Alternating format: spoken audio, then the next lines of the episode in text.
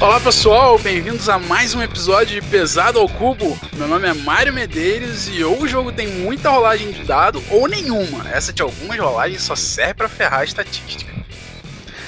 Fala pessoal, aqui é João Amaral e no espaço ninguém pode ouvir você chorar. Fala galera, Sirius aqui. E quero saber quando essa galera aí vai começar a trazer jogo pesado, que a caixa dos outros XX aí, que falando no último episódio, tem 2 quilos só, porra. Tem que falar de Gloomhaven, que tem 10 quilos. É, vocês puderam ouvir aí a voz do nosso novo integrante do podcast. Tomara que para sempre, né, senhor Ciros? Esse é o Ciros Andriolo, nosso amigo aqui de Petrópolis, sempre jogando com a gente, cara que também joga jogos pesados. Diz aí um pouco sobre você, Ciros. Que tipo de jogo que você gosta, qual é o teu estilo favorito, detalhes sobre alguns jogos de tabuleiro, coleção, sei lá. Fala o que tiver vontade. Bom, é, eu, eu sou uma pessoa que não tem muitos jogos, mas eu tenho amigos que têm muitos jogos, então acho que essa é a chave do sucesso do hobby. Ter amigos com jogos. É, mas o meu estilo de jogo acho que é muito parecido com o do Mario. Gosto muito de Ameritrashes e rolagem de dados, mas que dê para controlar ali a sorte. Mas tem um. Eu sou um pouco híbrido, também gosto de jogos é, euros assim, tipo o Tricarion que vocês falaram aí outro dia o é, food chain e tal. Bem bacana, nosso novo integrante. Seja bem-vindo, jovem. Tomara que nossa vida de podcast dure tanto quanto a nossa amizade tem durado e os nossos jogos. Opa. Bom, sobre o nosso último episódio, a gente infelizmente não teve nenhum comentário. Pô, galera, faz comentário lá. 18x, quem não gosta, quem não quer saber um pouco mais, quem não tem alguma opinião para dar, então a gente vai ficar devendo a parte de apresentação de comentários dessa vez. E vamos direto então para o nosso quadro clássico, os destaques da semana. É isso aí, cara. Vou começar por aqui. É, já que estamos no episódio hoje falando de High Frontier, né? A gente falou do, do teaser semana passada, hoje o episódio vai ser sobre ele. Então tentei pegar aqui um que eu estava lembrando é, dele, e na verdade me lembrou melhor ainda que foi lançado um Kickstarter ontem da segunda edição, é o Pax Renaissance. está falando muito de Pax ultimamente, né? Falamos aí de Pax Transhumanity no episódio passado. Agora o Pax Renaissance. Pax Renaissance, como eu falei, entrou em a segunda edição entrou em Kickstarter ontem, junto com o novo Pax, Pax Viking, e um módulo do, da nova edição do High Frontier. Vamos falar um pouquinho disso mais para frente. Mas no Pax Renaissance, a grande é, o grande tema da parada é que cada jogador é um, é um banqueiro da Renascença, né, os banqueiros italianos principalmente, que faziam, que financiavam as grandes viagens, as grandes é, rotas de comércio naquela época. Então o jogo tem essa pegada de você ter, você está manipulando aquele tabuleiro todo. Tem aquele velho sistema Pax que você tem aquele display de cartas, uns dois displays de cartas para você comprar. Você vai montando o seu tabuleiro e pelo seu tabuleiro você vai movimentando as, as peças no tabuleiro, fazendo é, a influência do jeito que você quer ali com aquelas peças, e essas essas cartas também vão dar diferentes tipos de pontuação no jogo, que podem ser trigadas por momentos específicos. É, a gente jogou, se não me engano, com o Mario duas partidas, a gente só jogou ele online, na verdade, a gente não chegou até nem jogar a cópia física, aproveitando aí o momento de, não foi recentemente, mas aproveitando que agora a gente está jogando bastante jogo online por causa da, da quarentena que todos estamos, né? Esperamos daqui a pouco estar tá saindo disso para voltar a mover peças com a própria mão. Mas aí eu me lembrei que a gente jogou o Pax na Sans, na época eu estava pensando em comprar e acabei não comprando, né, cara? Apesar de eu ter achado um bom jogo. Qual foi a tua opinião aí, Mário? Você que jogou também? Pois é, cara, eu lembro que na época eu achei ele é, neutro, vamos dizer assim. Eu nem gostei, mas também não achei ruim. Ficou aquela de talvez seja a sensação de ter jogado online, online nem sempre é a mesma coisa. Né? Talvez jogando presencialmente, realmente eu tivesse uma opinião um pouco mais bem formada. Então, nem sei dizer exatamente se, eu, se ele é mais para positivo ou mais para negativo. No geral, ele segue todo o sistema PAX de todos os outros jogos PAX, principalmente o sistema da, joga, da, da compra de cartas, né? o mercado de cartas onde você vai pingando dinheiro até a carta que você quer comprar e colocar na sua mão, economia fechada, é, limitação de duas ações por rodadas, fim de jogo trigado quando alguma determinada carta aparece, bem paxzinho padrãozaço mesmo. Mas não, não, não sai muito aí. É, é, mais ou menos a linha dos 8xx que a gente falou na, na última, no último episódio, né, cara? Os packs acabam que todos eles são uma família e eles são muito, muito parecidos entre si. Tem alguns detalhes diferentes entre um e outro, mas a jogabilidade geral ela é muito similar. Então, se você gosta de um pack, as chances são que você vai gostar de praticamente todos os outros. E se você não gosta de um, as chances são de que, infelizmente, você não vai gostar de praticamente nenhum. É isso Pô, aí. Eu, é onde vocês jogaram esse jogo aí online, cara? É, João. Fala aí pra galera onde vocês estão jogando aí, porque agora é época de coronavírus, a galera tem que se distrair aí. Eu costumo usar o Board Game Arena, mas eu acho que eles não têm esse, esse jogo aí, não. Não, não tem. O, o Pax Sans, cara, na época que a gente jogou, foi num sistema mega underground, que é o Vassal. O Vassal é uma parada programada por Java, quem conhece um pouco, que ele, que ele tem basicamente as imagens do jogo e ele tem a programaçãozinha. É uma programação bem feita, só que é uma interface extremamente restrita. Né? Lembra um pouco o Board Game Arena, que na verdade acho que jogo é. online aproveitando aí a puxada do Sirius, a gente tem dois caminhos né, que você pode tomar. Ou você vai jogar os jogos é, no próprio browser da internet, tá? Então a gente tem o Board Game Arena, o Yucata, o Boate Jeu, que é um site francês, e o Board Game Core, se não me engano, são esses que eu, que eu tenho aí na cabeça, que são jogos que você joga, abre no teu próprio browser e consegue jogar eles ali. A vantagem é que as regras já estão embutidas ali na, na programação do jogo. Então você não vai fazer um movimento que é ilegal ou, e você vai fazer essas coisas. A desvantagem é que você vai estar tá mais travado e a interface não necessariamente vai ser a mais amigável. E do outro lado, a gente tem aí, a gente jogava um tempo atrás no Tabletopia, né, que é um que lançou até, a gente pegou na, na época o, a pré-venda dele, que foi um. Você botou para uma plataforma 3D, que você tem os componentes dos jogos, os designers botam os jogos é, na plataforma. Isso é legal, isso eu gosto. Né? Dá para conhecer bem o jogo e você vê se quer comprar ou não. Né? A experiência pessoal é muito, muito melhor do que virtual, né? É, eu, eu realmente gosto mais desse estilo. O downside é, é que você é, tem que saber a regra do jogo e é como se você realmente estivesse jogando. Então, se você fizer um movimento que não pode, você vai fazer, você tem que saber a regra para não fazer.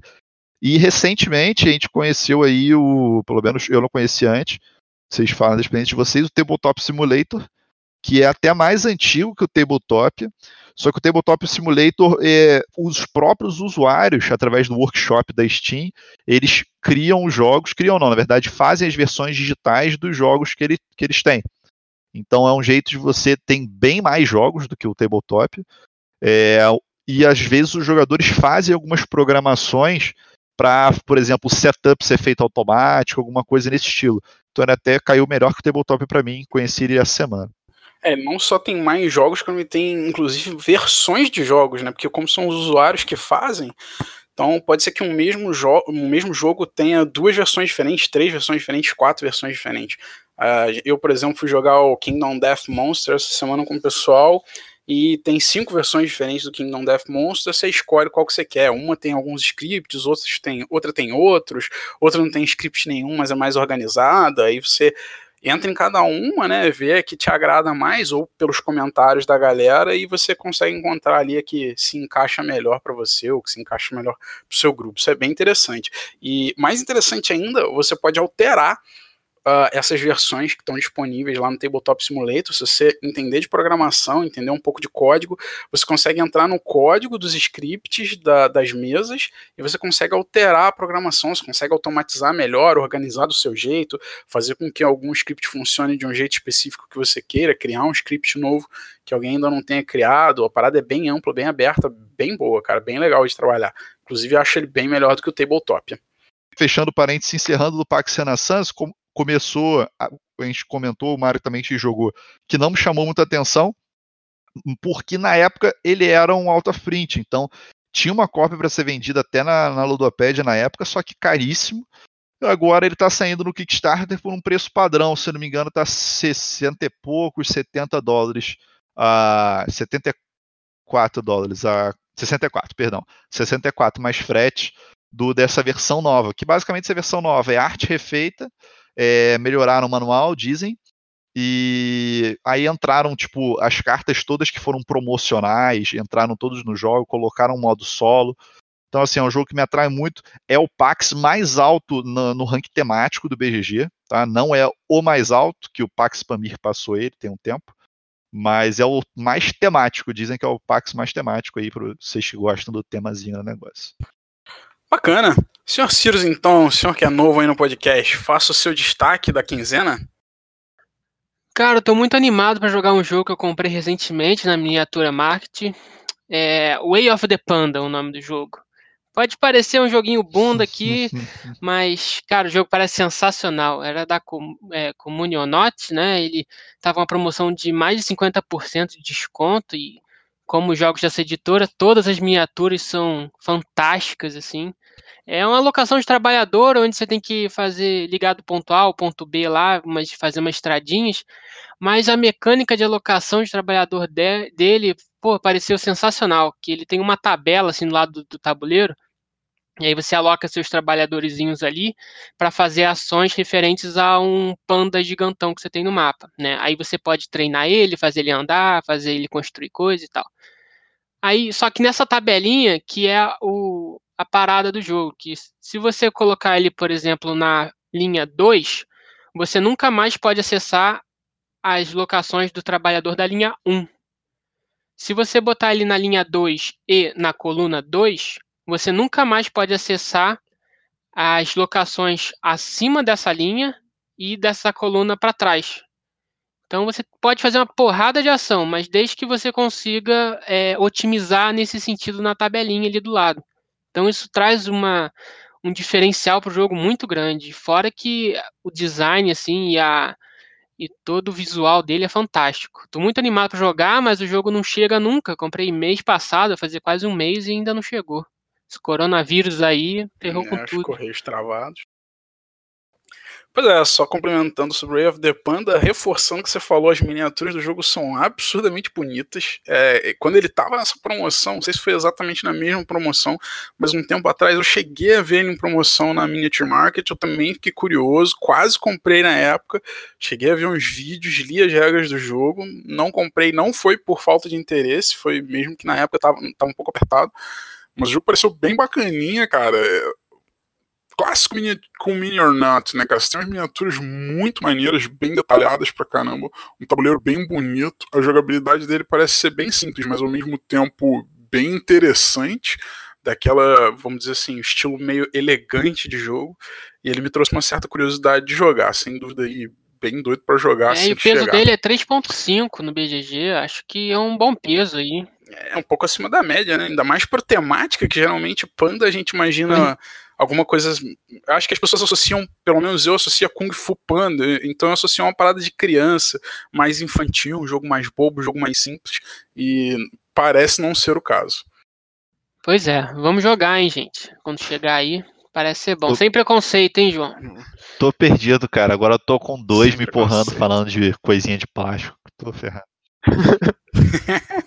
a gente vai te converter ah, um dia. Fala aí, Mário, qual é a tua? Bom, meu destaque da quinzena, eu acho que vai ser o primeiro. A gente sempre diz, né, que pode falar coisa ruim também aqui no destaque. Vai ser o primeiro destaque negativo do nosso podcast. Cara, essa semana eu joguei At the Gates of Loyang. E foi um dos piores jogos, uma das piores experiências que eu tive recentemente com jogos de tabuleiro. Tá? É, eu já joguei jogos piores, tá? Não vou dizer que ele é um jogo horrível, péssimo, nota zero, ah, nem é jogo, não. Ele é um jogo, ele é ok, ele é jogável, mas no quesito pior experiência no sentido da expectativa e o que ele entregou. Eu tinha uma expectativa boa, tá? Ele é do E, ele é de um designer pica consagrado, que tem muitos jogos consagrados. Ele é um jogo que não está numa posição ruim, ele tem notas boas, tanto na Ludopedia quanto no Board Game Geek. Ah, ele é bem falado, ele é um jogo bastante vendido, bastante gente tem. Ele tem um certo hype por trás, ele não é um mega hype, né? Não é os jogos ali top 100, alguma coisa assim, mas é um jogo bem falado, é um jogo bem destacado no geral. E a gente sentou para jogar, foi online, né? Graças aí ao, ao corona, a gente na quarentena sentou para jogar. E a partida foi muito arrastada, uma partida absurdamente lenta, um downtime absurdo, mesmo tendo é, momentos do jogo em que você joga simultaneamente com os outros jogadores, né? Exemplo aí do Roads and Bolts, que a gente já citou, que isso acelera o fluxo de jogo, não adiantou, o downtime continuava grande, porque não é todo momento do jogo que você joga simultaneamente com os outros jogadores. O jogo ele tem algumas pegadas que lembram os clássicos do Wii, mas mesmo assim eu achei ele muito mais repetitivo do que a maioria dos outros, tá? Basicamente é um jogo onde você pega recursos que são vegetais e você usa esses vegetais para vender para clientes para você ganhar dinheiro. E você usa esse dinheiro para ganhar prestígio, né? Você paga dinheiro por prestígio. Quantidade de prestígio que você tá, você paga aquela quantidade de dinheiro mais um para subir para o próximo. Então você tem um 10 prestígio, você quer subir para 11, você paga 11 de dinheiro, você sobe para 11 e assim por diante. No final do jogo vai ganhar o jogador que tiver mais prestígio. Tá? Então basicamente você tem vários tipos de carta no jogo, que vão te ajudar de alguma forma a conseguir esses vegetais. As principais delas são os campos, onde você planta vegetais, e quando você planta um, o campo inteiro se preenche de vegetais. Aí tem campos de nove espaços, campos de quatro espaços, campos de cinco espaços, seis espaços. Tá? Você planta um, o restante vem do banco. Todo turno você colhe um vegetal de cada campo que você tiver.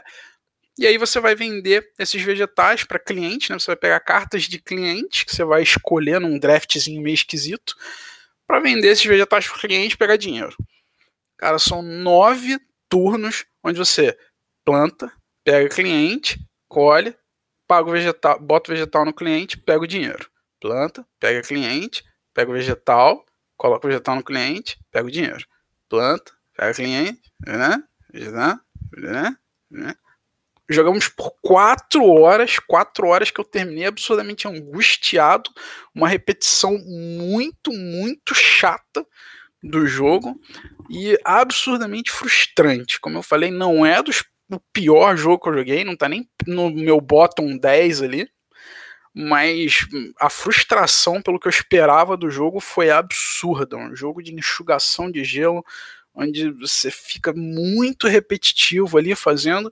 E eu diria que mesmo para uma pessoa que goste do jogo, não sei se foi o caso, joguei com o João, não sei se é o caso dele, se ele gostou do jogo, mas eu acredito que até para uma pessoa que tem que goste do jogo a primeira vez que joga, o jogo não tem muito a oferecer para você jogar mais do que muitas mais vezes. Você vai jogar aí talvez umas 5 e vai enjoar porque ele é absolutamente repetitivo na própria partida, que dirá depois de cinco partidas. Aí, não sei. Meu, meu hate aí talvez fique um pouco exagerado, não vou dar muitos mais detalhes, mas foi a minha frustração da semana. João, dê sua opinião, o que, que você achou? Vamos defender um pouquinho o jogo. É o seguinte, cara. É, na verdade, eu, eu gostei do jogo, cara. A parada é o seguinte. É, eu acho que a principal coisa do jogo, fora análise técnica, fora qualquer parada técnica que eu digo de tentar analisar por fora da parada, é um jogo que me divertiu jogando. Eu acho que a gente joga jogos de tabuleiro para se divertir. Então, vocês gostam das miniaturinhas de plástico lá rodando dados, isso diverte vocês, é uma coisa que eh, em algum momento não me diverte. O Gates of Lang me divertiu. Beleza. Achei ele muito mais longo que deveria ser, achei. Não, a gente não jogou com 4 horas, a gente jogou acho que 3 horas de jogo, a gente estava aprendendo, foi uma learning session, foram três pessoas, e o mais recomendado do jogo é para duas pessoas. O próprio BRG coloca ele vai de 1 a 4, se não me engano, acho que tem um modo solo. É, o recomendado é para dois. A gente jogou com três, três pessoas é, aprendendo e eu estava lendo o manual enquanto estava explicando. A gente estava nessa de testar um jogo novo e tal. Então, eu acho que com mais experiência ele vai rodar mais rápido, que eu digo, não durar tanto. Mas eu concordo da parte da repetição um pouco. Que qual é a questão? É, realmente, o que vai acontecer nos próximos turnos de diferente é, são as cartas que vão vir para sua mão. Né? Comparando um pouco, eu acho que os jogos em geral do, do UV ele vai ter um pouco essa dinâmica de você vai repetir o que você está fazendo, mas você vai repetir de maneira melhor. Então, se você falar um pouco, a diferença um pouco, por exemplo, do agrícola, é que você vai ter ações novas abrindo todo turno né, que é aquela dinâmica dela. O que, que eu achei interessante desse jogo? O que, que eu achei diferente? Hoje em dia eu estou sempre eu quero, eu gosto muito de jogar jogos novos e para tentar buscar coisas diferentes nos jogos. O que, que ele tem de diferente para mim? Eu não sou fã de card draft e o draft dele para mim achei muito interessante. Ah, o Mário explicou por alto, falando um pouquinho mais de detalhes. Basicamente, você. Acho que Sirius não jogou o jogo, né? Então, até para você entender qual é a pegada. É, ainda não. Cada jogador recebe quatro cartas. É, quatro cartas, Mário. Quatro, quatro, cartas, no turno. turno. Tá? Então, sua mão vai ser sempre aquela que você vai pegar aquele turno. Aí, nas quatro cartas, o jogador, tirando o primeiro jogador, os jogadores vão ter uma decisão. Ou você vai jogar uma carta para a mesa, que é essa carta vai estar disponível para os outros jogadores, ou você vai jogar uma carta da sua mão para o teu tablô e pegar uma carta da mesa e jogar para o teu tablô. Então a tua decisão vai ser essa. Ou você vai descartar a carta, vamos dizer assim, que vai se tornar disponível para compra, ou você vai meio que fazer a tua jogada, que é jogar uma da mão e jogar uma da mesa. Eu achei bem original o sistema. Eu não, como eu falei, eu não sou fã de draft, mas drafts que você coloca é, informações disponíveis para todos os jogadores comprarem, dependendo de um time, eu achei bem interessante e dinâmica. Achei muito boa. É... Falha. O que eu acho pobre dessa dinâmica, o que eu achei pobre, pelo menos, é o fato de que basicamente a, a impressão que eu tive é que basicamente essa é a única decisão que você toma no jogo, sabe? É qual carta você quer baixar da sua mão e qual das cartas que os outros jogadores disponibilizaram no tabu você quer pegar para o seu tabu disponibilizaram no meio da mesa, né? Você quer pegar para o seu tabu. Parece que o resto é automático. Que isso é parece que o resto é automático e isso é, sei lá, acho que é 25% do turno. Então 75% do turno é automático, sacou? Sensação de. É assim, o que, o que eu sei, discordo cara, em relação a isso é que eu não sei se aconteceu com o teu tabu, mas existiam momentos que eu não tinha determinado vegetal para poder entregar para o meu cliente, que o jogo tem uma dinâmica assim, você tem um, um, um shop pessoal ali, você tem uma vendinha sua pessoal, em que você pode comprar é, vegetais para você poder plantar na tua fazenda, comprar semente para comprar na tua fazenda, ou você pode comprar o vegetal para cumprir o contrato. Contrato padrão, como alguns jogos têm. É, e a, aconteceu principalmente no late game, eu acho que ele colocou essa duração exatamente para você ter esses momentos de jogo. Primeiro momento de jogo, você tem poucas plantações, você precisa é, você tem como comprar as coisas, mas você tem poucas plantações, então é caro fazer as coisas. O mid game ele para mim, você tem uma plantação, você consegue suprir os seus é, os seus consumidores com a sua plantação e o late game, principalmente os dois últimos rounds, as suas plantações, grande parte delas já esgotou e o teu o teu shop pessoal onde você pode comprar as sementes já está esgotado grande parte dele. Então, eu tive momentos ali que eu tive que comprar um cara para fazer uma troca, que tem um sistema de troca no jogo, para você conseguir fazer uma troca ou fazer uma carta que eu pego uma coisa do outro jogador. Então, essa parte eu achei interessante. Ele tem três momentos marcados no jogo, dentro de uma dinâmica razoavelmente simples de, de, de manejo de recurso e de trade. Isso que me, pare, me um jogo bem diferente. Eu, eu não consigo falar que ele é parecido com nada. Apesar, tipo assim, ah, beleza, estão plantando coisinhas, escolhendo coisinhas, como todo do UI é ao redor disso, mas parece uma coisa bem diferente, cara. É um último ponto só que eu queria colocar dele que me incomodou um pouco foi é, a questão do empréstimo. Durante a partida eu acabei não visualizando isso. Depois que a partida andou um pouquinho mais, eu tinha visualizado. E tem uma jogada, é quase a jogada do macaco, ela só não é a jogada do macaco porque o macaco não ia perceber ela na, na primeira partida, mas depois ela vira jogada do macaco, né?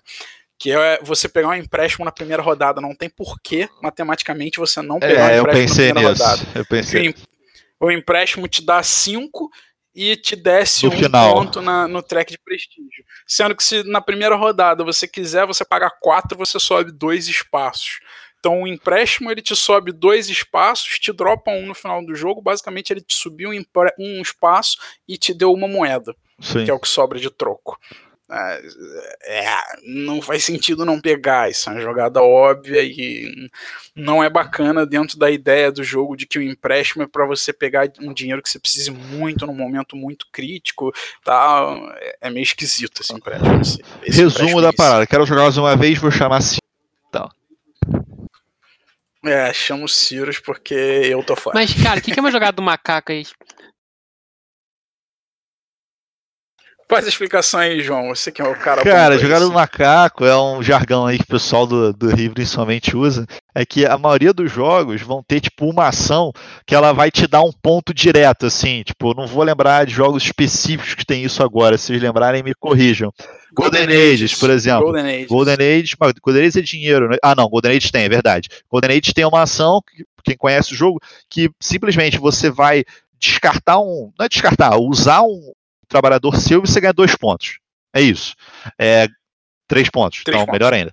Usou um trabalhador, ganhou três pontos. A maioria das ações, de maneira direta, ela não vai te dar isso. Você vai construir um negócio que vai te dar mais pontos, obviamente. Mas tem bastante jogo que é isso, que você faz uma ação para ganhar um ponto, ou jogos econômicos, que o dinheiro vai, o ponto vai ser dinheiro, e você faz aquela ação que te dá, sei lá, dois dinheiro ou um dinheiro. Isso que a gente chama de jogada do macaco. É uma parada mais simples e direta que se o macaco estiver jogando o jogo, ele vai marcar ali 25 pontos. Então é o score mínimo para você ter batido o macaco, pelo menos. Se você fizer menos que isso, você jogou pior do que um. um pior primata. é o Mario que fica pensando durante 3 horas fazer uma ação no final faz menos de 25 pontos. E faço a jogada do macaco, né? Depois é. de uma hora pensando. é triste.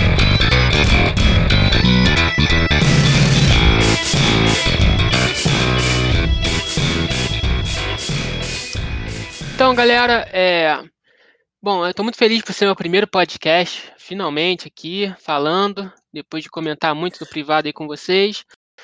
E a gente vai falar de um jogo que eu nunca joguei. Olha que legal. A gente vai falar agora do High Frontiers. Eu nunca joguei, vi esse jogo aí uma vez, o Mário tinha me falado dele há muito tempo. Fui comprar, aí, cara, vi que são 190 páginas de manual. Falei, putz, não vou jogar isso nunca. Vou ler isso não. Aí eu falei, João, porra, quer comprar esse jogo aí não pra gente? Ele foi e comprou.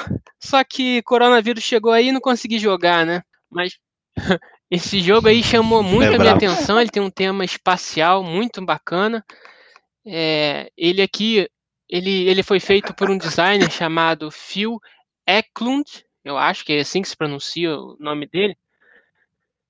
É, ele tem uma. Esse cara é maluco, cara. Não sei, não, sei como existem pessoas assim. Ele tem uma editora desde 92, Phil mas esse Eklund. cara, ele é rocket scientist, ele é cientista de foguete, ele, ele é engenheiro e ele tem uma empresa que é a editora dele, né, a Sierra Madre Games, desde 92, que aqui, segundo o BGG, diz que ele tem, é uma produtora educacional para família, né? Mas aí você vai pegar os jogos que ele fez, High Frontiers, nota do BGG 4.33. Aí você vai olhando todos os outros, só jogo pesado, Pax Mamir, é, entre outros aí, só coisa pesada que te ensina alguma coisa durante a partida, mas que não é para todo mundo, hein? O que vocês acham?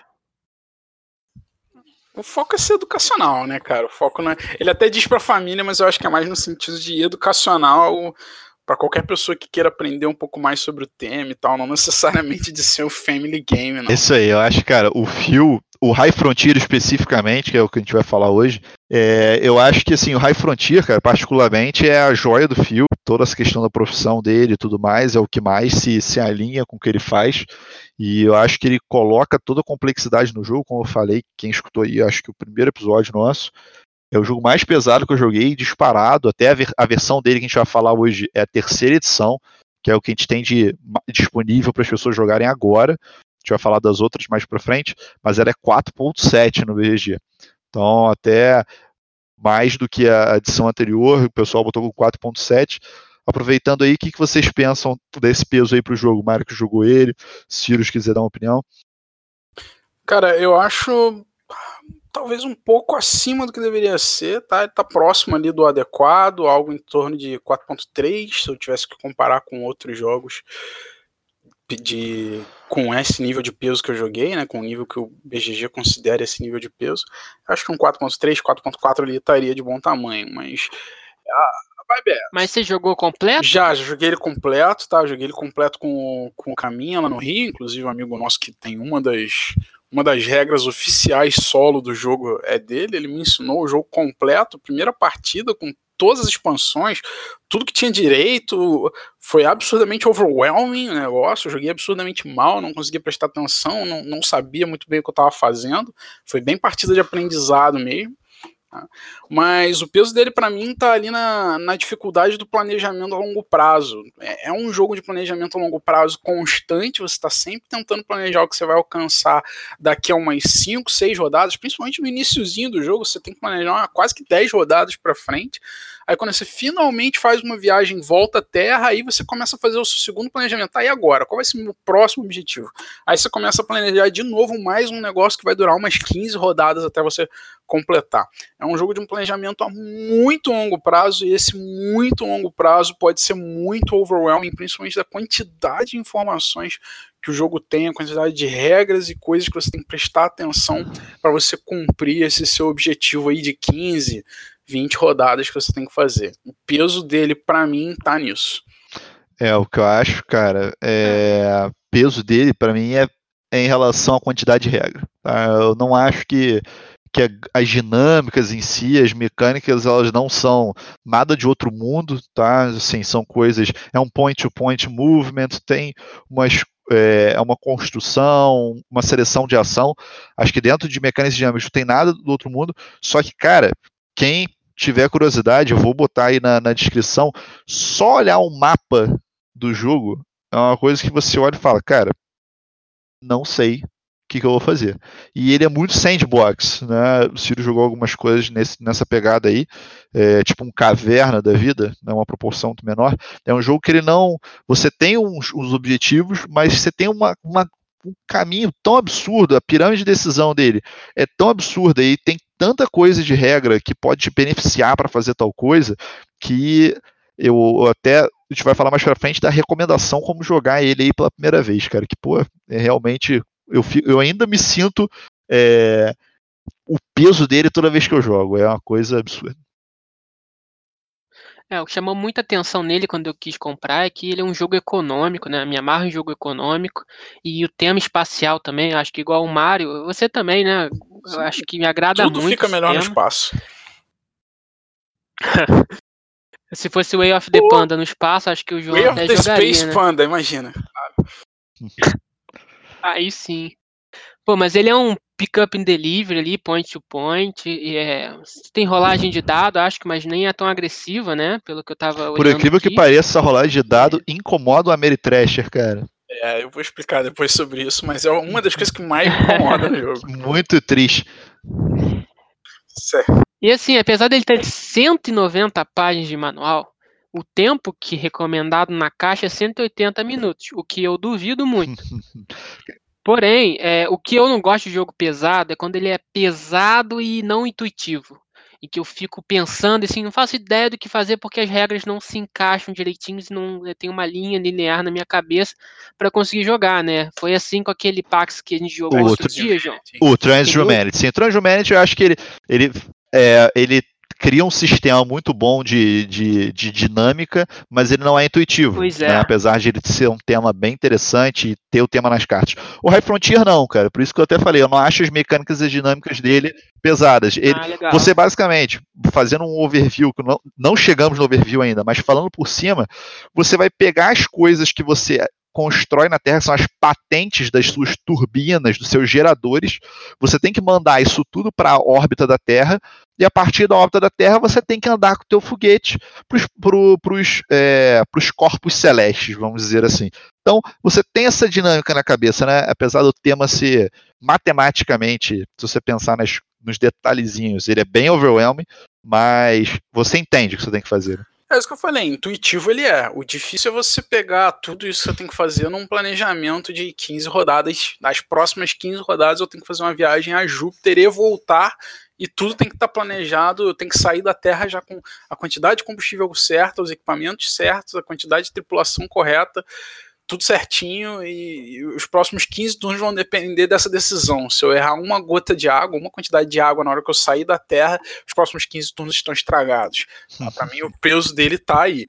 Intuitivo ele é, ele é bem tranquilo, você entende que você tem uma nave, você tem que construir ela, você tem que botar combustível nela, você tem que tripular ela, você tem que botar equipamento nela, ela vai ser levada até a órbita da Terra, dessa órbita ela vai fazer um caminho orbital circular entre o sistema solar, usando gravidade dos outros corpos para alcançar o seu corpo de destino. Chegando nesse corpo de destino, você tem que verificar, não só chegando, né, mas durante o caminho, você tem que verificar possíveis efeitos de radiação, você tem que verificar peso da sua nave para você é, partir de Júpiter depois, quando você quiser lançar ela de volta à Terra por causa da gravidade de Júpiter.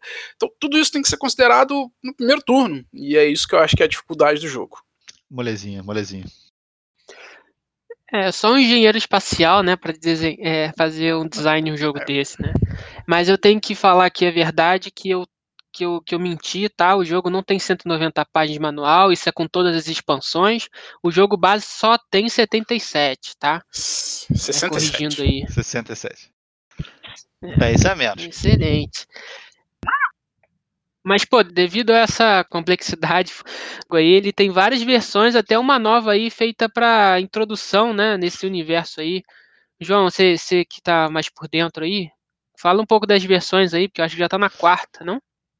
É isso aí, cara. High Frontier, na verdade, ele começou em 1999. O 1999, o Phil lançou o jogo chamado Rocket Flight, tá? Foi um jogo que, obviamente, é, naquela época não tinha tanta distribuição, tem só 19 votos no BGG a respeito do jogo. Foi uma produção pequena, tudo preto e branco, aqueles hexágonos estilo wargame antigo, com coisa desenhada, aquele esquema, né? É, depois, aí já em, em 2013, se não me engano, 2010, perdão. Em 2010 foi lançado o High Frontier. E o High Frontier foi uma reimplementação desse jogo de anos atrás, tá? É, aí o High Frontier, isso é a primeira edição, o primeiro printing dele foi em 2010, tá? e depois, em 2011, ele teve um seg uma segunda edição que, na verdade, foi mais um reprint, tá? Não teve alteração de regra, nada disso. Só que a partir da segunda edição, ele começou a ganhar mais carne, que na segunda edição foi lançada foi lançada três expansões, tá? Uma expansão que adiciona uma questão, umas questões políticas, lançada a Interestelar, que é um modo solo, um dos modos solos, e lançada a Colonização, que é uma das coisas, a parte mais pesada de maneira geral do jogo, vem tudo com essa com, esse, com essa expansão da colonização, vamos dizer assim. E a terceira edição, que a gente tem agora, a edição, por exemplo, que eu peguei, ela vinha numa caixa só, tudo que existia no jogo. Então, você vem com a, com esses que ele chamava de verdade de módulos, né? Mas já com a colonização, já com os modos solos, como a gente comentou, tem um outro modo solo além do seu interestelar, o modo solo que o nosso amigo Vitor fez, está no manual. Tem os três modos solos, tem interestelar, tem o dele, tem mais um. Então assim é um jogo bem completo, você consegue mexer nisso tudo. E a princípio essa parte da colonização, elas são, eles são oito módulos que você pode colocar no jogo. É, vou falar isso mais para frente na, nas, quando a gente falar do overview do jogo. Mas em geral, a gente, quando eu e Mário sentamos para rejogar o jogo depois de jogarmos algumas vezes com o Vitor, a gente tentou jogar aí ele sem módulo nenhum e depois colocando alguns módulos. E a princípio o que teve a sensação pra gente, pelo menos, o Mário pode ter ser um pouco a respeito, é que o jogo é para jogar ou com nada ou com tudo, né, cara? É, é, principalmente tem, tem algumas coisas que. alguns módulos que de alguma forma eles são emaranhados com outros módulos. Então, eu não vou lembrar o nome exatamente dos módulos, mas tem um módulo que são umas tecnologias, que são umas cartas pretas, que essas cartas elas referenciam um outro módulo que é o módulo dos Bernaus. Então a gente acabou usando o módulo das tecnologias, a gente achou que o módulo do Bernal tinha muita regra, vamos deixar isso para adicionar depois. E aí veio um monte de tecnologia que se referenciava ao Bernal. E o manual diz que você pode jogar com um sem o outro. Pô, mas como se a carta, a carta de tecnologia que eu comprei diz assim: ah, se você comprar um Bernal, você ganha um bônus. Que bônus? Não, não existe Bernal no jogo. Então as coisas têm um emaranhamento que meio que não dá. Tá? Esse é só um exemplo, tem outras coisas no jogo que a gente verificou que ligam os módulos. Tá? Se você jogar sem módulo nenhum, ele roda de boa, não tem, não falta nada, não vai ter nenhuma informação relacionada a algum módulo, mas qualquer módulo que se adicione tem um risco de você ler algum texto ou pegar alguma referência de alguma parada, de alguma carta que vai dizer e de alguma forma tá ligada com outro módulo. Isso é meio esquisito. É. Então, ou jogue pra tentar tudo, corrigir ou jogue isso, só o jogo que tá aí agora em pré-venda, né, não mais em KS, é o High Frontier for All que um 4 all, mas a ideia era realmente o for all. Que a ideia do fio foi o seguinte, cara, é um jogo que, pô, muita gente considera excelente, mas é um jogo, cara, que dá um medo do caramba só de olhar o tabuleiro e tudo mais. Então qual foi a ideia dele? A ideia do fio é realmente tornar o jogo modular, tá? Ele conseguir fazer uma introdução do jogo mais suave, você ter as principais dinâmicas, por exemplo, a questão do combustível que o Mário explicou, que a gente vai falar mais para frente em detalhes, mas é, para você entender como é que vai fazer as viagens, como fazer as coisas mais básicas do jogo, para depois ir adicionando os outros modos. Para você conseguir, ah, não, é realmente depois eu vou botar lá o Terawatt Thruster, que é a turbina com isótopo radioativo, que você pode viajar até é, locais transnetunianos e tal. Então, a ideia dele foi realmente isso. Ainda não está disponível, está na pré-venda, tá? Quem tiver interesse aí, gostou do episódio. A terceira edição vai ser difícil de conseguir, apesar de ainda ter, mas é um jogo aí que vai conseguir, você vai conseguir pegar provavelmente já aí na pré-venda no site da Serra Madre com a Ion Games, porque o KS já acabou, mas já está rolando aí a pré-venda do jogo.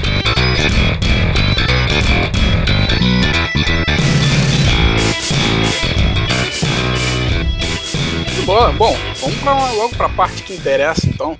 Dá aquele review pra gente aí do jogo, João. Você que tá mais acostumado, acho que jogou mais vezes, deve ter melhor as regras aí para explicar pra gente. Um overview geral. Então, cara, High Frontier, é, cada um de nós vai ser uma, uma espacial, na verdade. Tem você pode jogar com a NASA, pode jogar com a agência espacial, sei lá, indiana, tem algumas opções. Você até tem um poderzinho especial, um variable player power que você escolhe ali.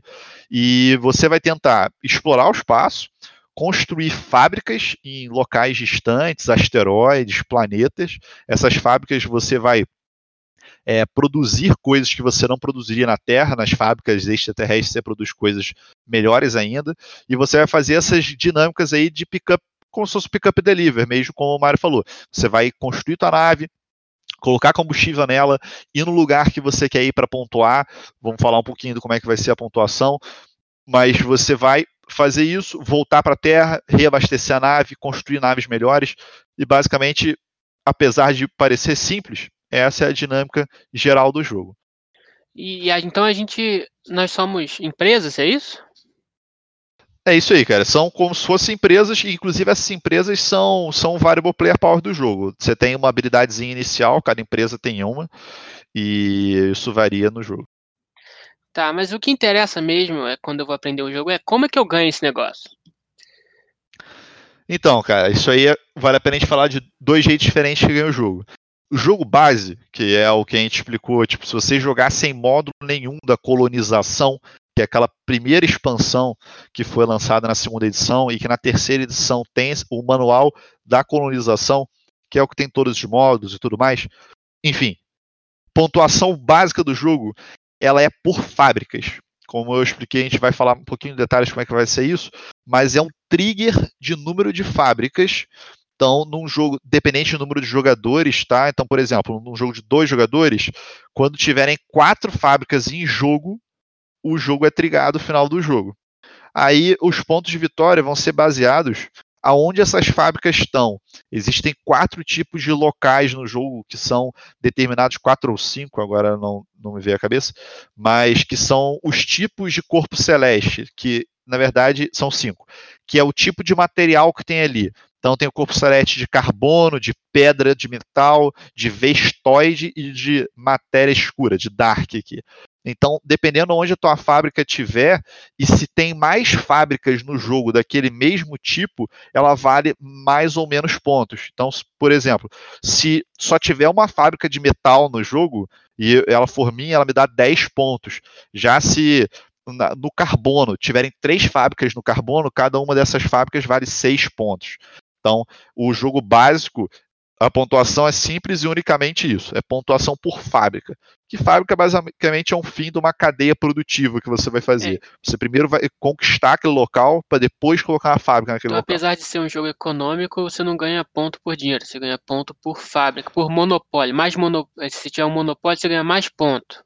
Seria isso? Você ganha mais pontos tendo monopólio, exato. É, e agora, o que eu vou adiantando um pouquinho aqui a opinião, mas nem tanto. Essa, é, esse final do jogo me incomoda um pouco, eu acho ele muito simplista, de maneira geral, para o tamanho do jogo. Então, existe exatamente um módulo que ele chama de módulo do endgame. O módulo do endgame, como é que funciona, sem entrar muito em detalhes, senão vai ficar um pouco complicado. Mas basicamente, o módulo de endgame é um, de, é, é um deck de cartas, não é nem um deck de cartas, perdão, são as próprias cartas que estão no jogo. Você tem como fazer como se fosse um upgrade dessas cartas, tá? Que são componentes da tua nave que você pode fazer produção extraterrestre delas. Você pode produzir elas fora da Terra e ele produz coisas melhores. Como é que funciona? Essas cartas, algumas delas, não são todas, que são apenas os colonos é, umas turbinas especiais e o cargueiro, quando você faz o upgrade delas, vamos dizer assim, ela revela uma, um futuro que se chama, que é uma coisa muito temática. Basicamente, é tipo, tem futuros que são, sei lá, a terraformação de Vênus, tem futuros que é um, um asteroide colidir com a Terra, enfim, tem N futuros. O fato é, revelou um futuro desse, o jogador, que é o dono daquela carta, ele pode tentar fazer esse futuro. Tá? Então vai ser uma condição, por exemplo, para terraformar Vênus, você tem que ter uma fábrica em tal lugar, em tal lugar, tem que ter essa outra condição. Beleza. O fato é, no jogo de dois jogadores, quando um futuro é feito, triga o fim de jogo, e o fim de jogo acontece depois de umas quatro rodadas, mais ou menos, que é uma fase de evento. Dependendo do número de jogadores, você tem que ter mais futuros para desencadear o fim de jogo.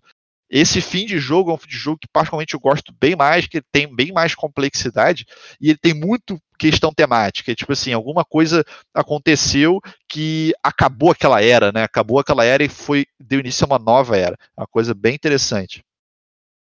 Legal. É, então, se o meteoro cair na Terra, não tem como eu, em quatro turnos, treinar uma equipe para ir lá explodir o meteoro, igual o Bruce Willis fez. Não tem jeito. Não tem jeito, não a tem Terra vai acabar. Entendi. Inclusive, nesse final, por exemplo, se você tiver alguma coisa ali perto da Terra, você vai perder, porque vai explodir. Então, é muito, Ai, muito gostoso, cara. Porra. É, você perde os pontos daquilo que você tinha. É... Aconteceu comigo na partida que a gente jogou. Aconteceu com o Mario. É... Pô, mas, mas me fala aí, o, o Mario deve saber qual é a jogada do macaco desse jogo. Tem que ter uma. Rapaz, tá aí. Eu acho que não tem jogada do macaco, cara. Não tem. Não uma assim que você possa ficar repetindo muito, sabe? Tem, tem umas jogadas bem básicas que são aberturas comuns do jogo, que são fábricas, entre aspas, fáceis de fazer. E a questão é que as fábricas elas dão ponto, a mesma pontuação, independente dela ser fácil ou dela ser difícil de fazer. Né? No final do jogo ela vai te dar a mesma pontuação. Então tem algumas mais fáceis que você abre fazendo, mas a ideia de jogada do macaco geralmente é algo que você possa fazer o jogo inteiro. E nesses uma hora, nesse jogo é. uma hora acaba. Então, tem não, cara. Os fáceis acabam, só vai ter difícil e você tem que se virar. Ai, frontia larga me Entendi. É, mas o, o recurso fundamental então é o dinheiro. Eu preciso de dinheiro para fazer tudo. Então não tem uma é, jogada é, verdade, que eu consiga mais dinheiro. Jogo, o dinheiro do tá. jogo é água, tá? Ele não tem dinheiro. O, o, o, o dinheiro morre, de jogo é água e o é combustível água. principal é água. Então, já bota uma parada no jogo ali que eu gosto, que usa a mesma parada para duas e coisas. E ele esgota, né? Não, não esgota. Não esgota. A parada que é difícil conseguir. Tipo, a jogada do macaco, que teria, assim, tem uma jogada de encame que você só pega dinheiro. Só que é uma jogada ruim, que você vai gerar dinheiro que não vai te gerar ponto. Então, mas é uma jogada que se você não tiver nada para fazer, você vai pegar ali um dinheiro. Mas não acho que a gente bote aí como jogada macaco, porque não vale ponto, né, cara? É, entendi. O... Falando agora, a gente passou um pouco seguindo o nosso roteiro. Disponibilidade a gente já falou, né? Tem essa questão da pré-venda, do KS lançando e tudo mais. Falem um pouco aí, Mário, dos componentes do jogo, cara. O que, que você acha aí dessa, pelo menos, terceira edição que a gente jogou?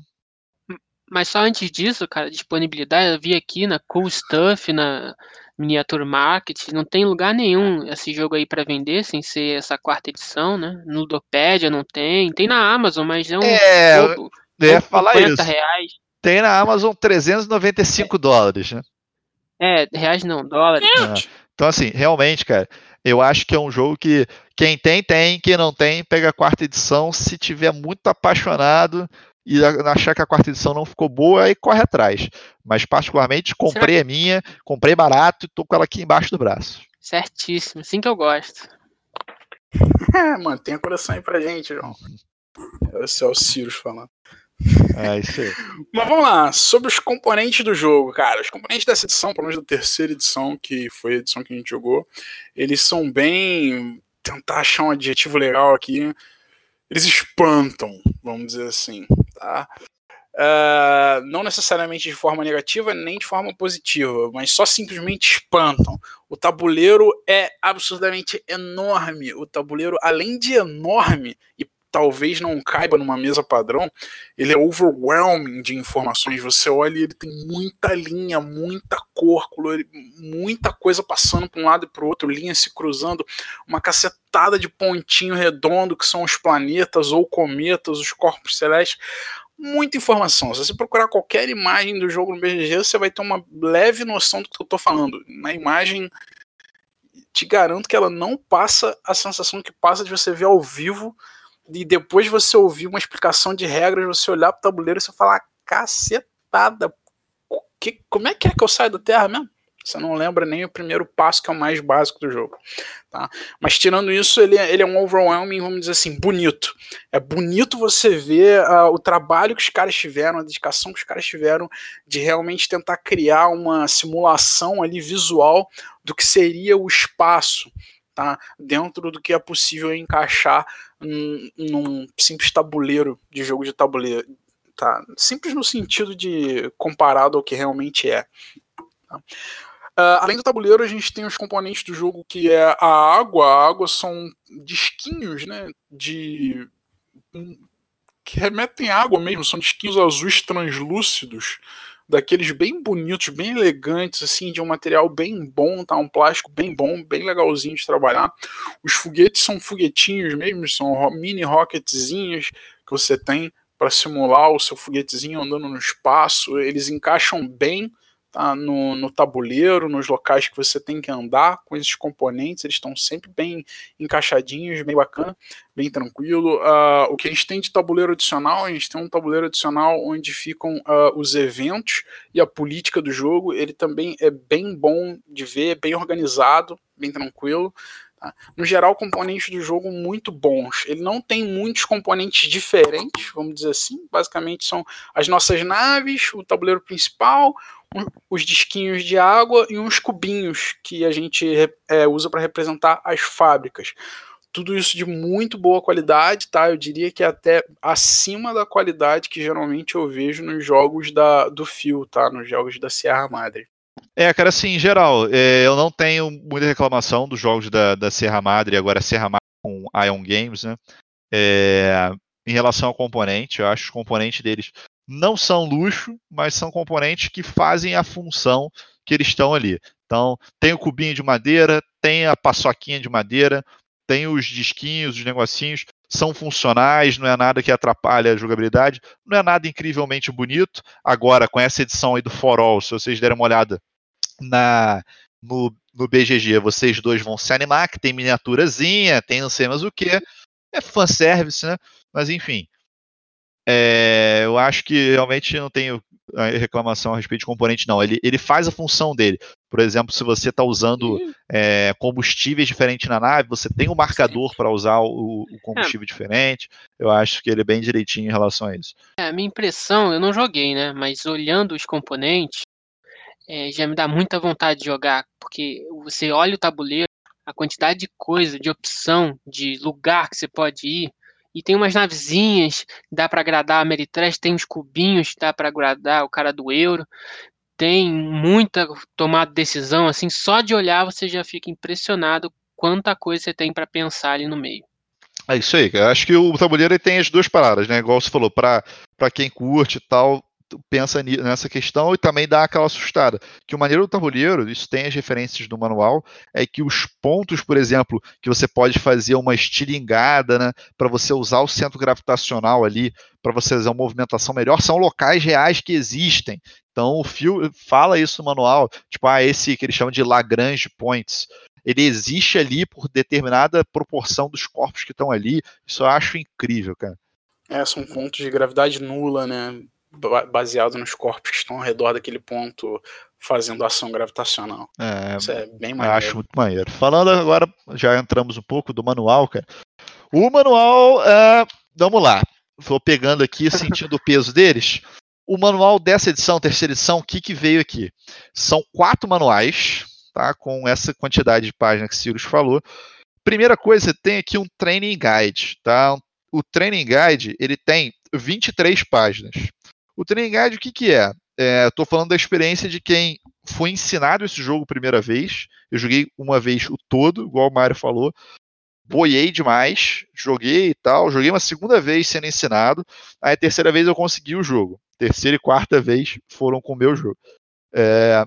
Aí eu sentei para ler o manual. Né? E assim, o manual, cara, é muito melhor acho que todos os manuais do Fio, de maneira geral. Eu acho o Fio extremamente de boa, é um cara maneiro de bater um papo com jogos e tal, é super acessível. Só que, cara, curso intensivo de manual com Vlada, pelo amor de Deus. Eu acho que, que o Fio se empolga muito no tema, como principalmente esse aqui, ele se empolga, tem nota de rodapé em tudo que ele fala, não é nem roda de rodapé, agora é glossário. Tem, tem, um, tem um livro que é só o glossário, que é referindo por que, que aquilo foi pensado daquele jeito e tal. Eu acho maravilhoso. Mas, por incrível que pareça, esse manual é interessante. Ele tem esse training guide que basicamente ele te fala alguns conceitos básicos do jogo e te mostra algumas jogadas iniciais, tá? Ele até fala assim: ah, faz esse movimento, esse movimento, para você visualizar o que está acontecendo, né? Eu acho que esse training guide ele me ajudou muito a entender umas dinâmicas do jogo que eu não tinha entendido nem jogando, tá? Aí depois começa. Colonização. Se você lê a colonização, aí vem aquele estilo do manual do fio, de maneira geral. Você está lendo a respeito de uma coisa, então uh, abrir aqui numa página, por exemplo. Transferência de carga. Você forma um deck de acordo com a regra é 4, de acordo com a regra é 5, ou de acordo com a regra é 6. Aí você tem que abrir o manual lá naquela página que tem o E4, E5, E6. Assim, ele é muito bom de se referenciar um, é um manual que durante o jogo, se você precisar achar alguma coisa, é fácil de achar. Só que na leitura dele, você tem que ficar o tempo inteiro indo para frente e para trás.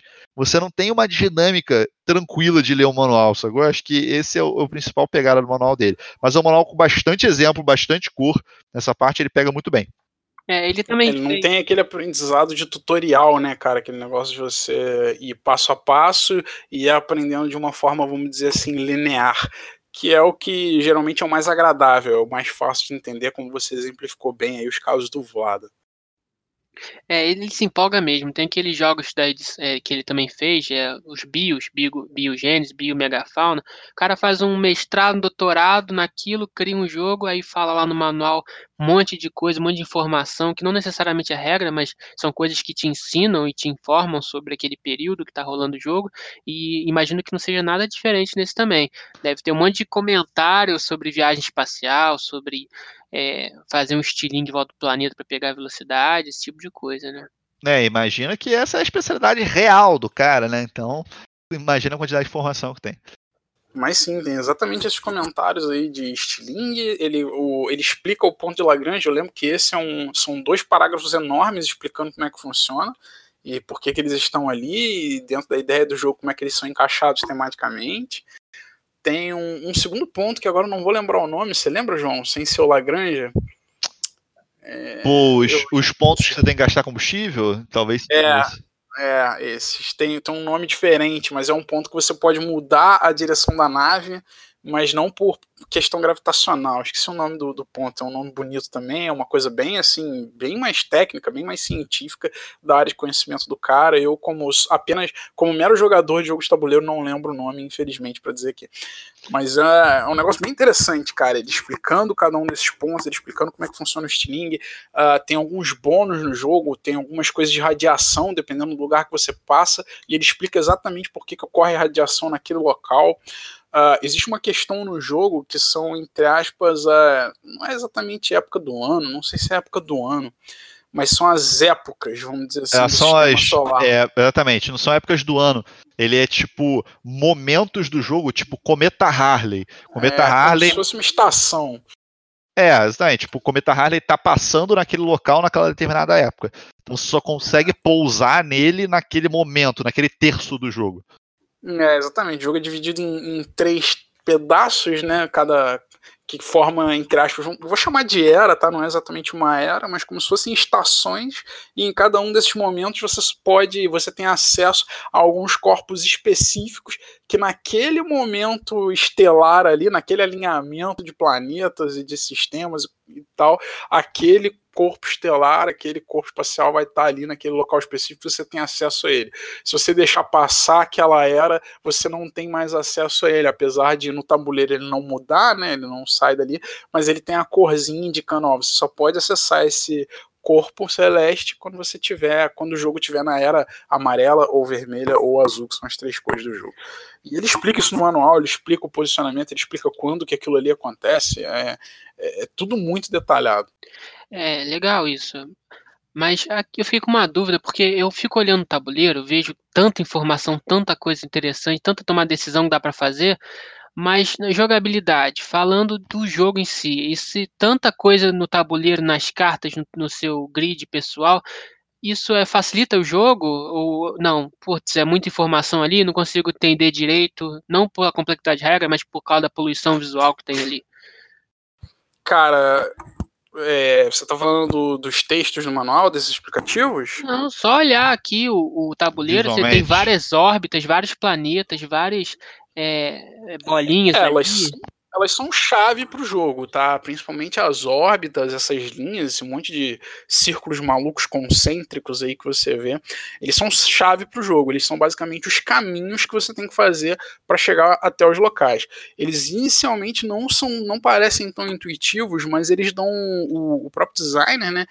Ele colocou umas ajudinhas, vamos dizer assim, no tabuleiro. Se você olhar o mapa, não sei se você está com ele aberto, uma imagem dele, mas ele tem umas linhazinhas, ele tem uma linha amarela, uma linha azul, uma linha verde, que são os caminhos mais curtos para determinados corpos de destaque do sistema solar.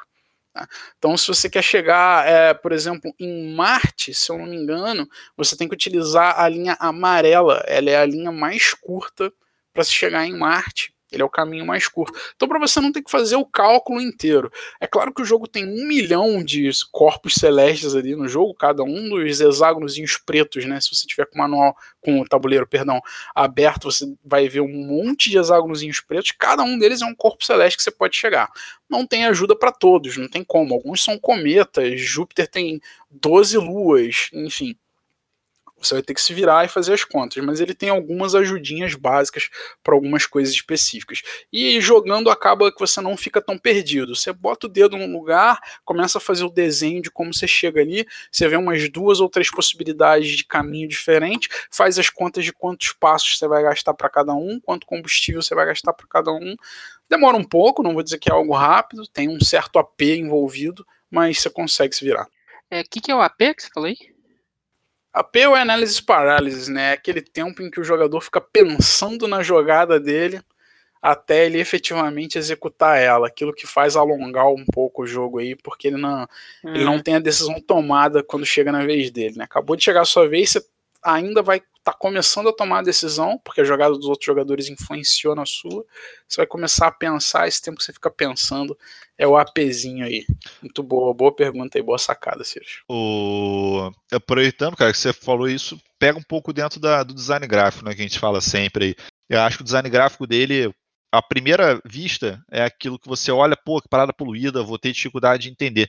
Mas uma vez que você entende cada coisa que está mostrando ali, como o Mário falou, a cor da linha das cores ser diferente, os, os, os, hexágonos que tem cor diferente dependendo da estação do ano. Eu acho que tudo nesse jogo ele tá ali por um motivo e ele mostra bem o que você precisa saber. Então, os planetas têm. É, os planetas não, perdão, os corpos celestes, que eu vou chamar de planetas algumas vezes. É, eles têm o, o, tamanho deles no número, eles têm a letra representando o que ele produz, naquele né, esquema que eu falei que vai valer pontos de vitória. Então, acho e tem também a, a hidratação daquele lugar que vai ser importante para o jogo. É, que é aquela questão do. A hidratação vai ser quão fácil você vai conseguir reabastecer o teu foguete naquele local. Então, tudo tá fácil para você ver ali, pô, cara, eu vou naquele local ali, que é um local é, que é um, vamos dizer assim, é um planeta pequeno, é fácil de eu pousar, fácil de eu sair, mas eu quero saber se ele está bem é, se ele tem bastante água ali para eu poder conseguir voltar, ou às vezes você vai num planeta que tem muita água, mas é um planeta que é muito grande, então você vai precisar de um. Ele tem uma força gravitacional muito forte, então você precisa de uma turbina mais forte para sair dele. Então tudo ali para mim está no lugar.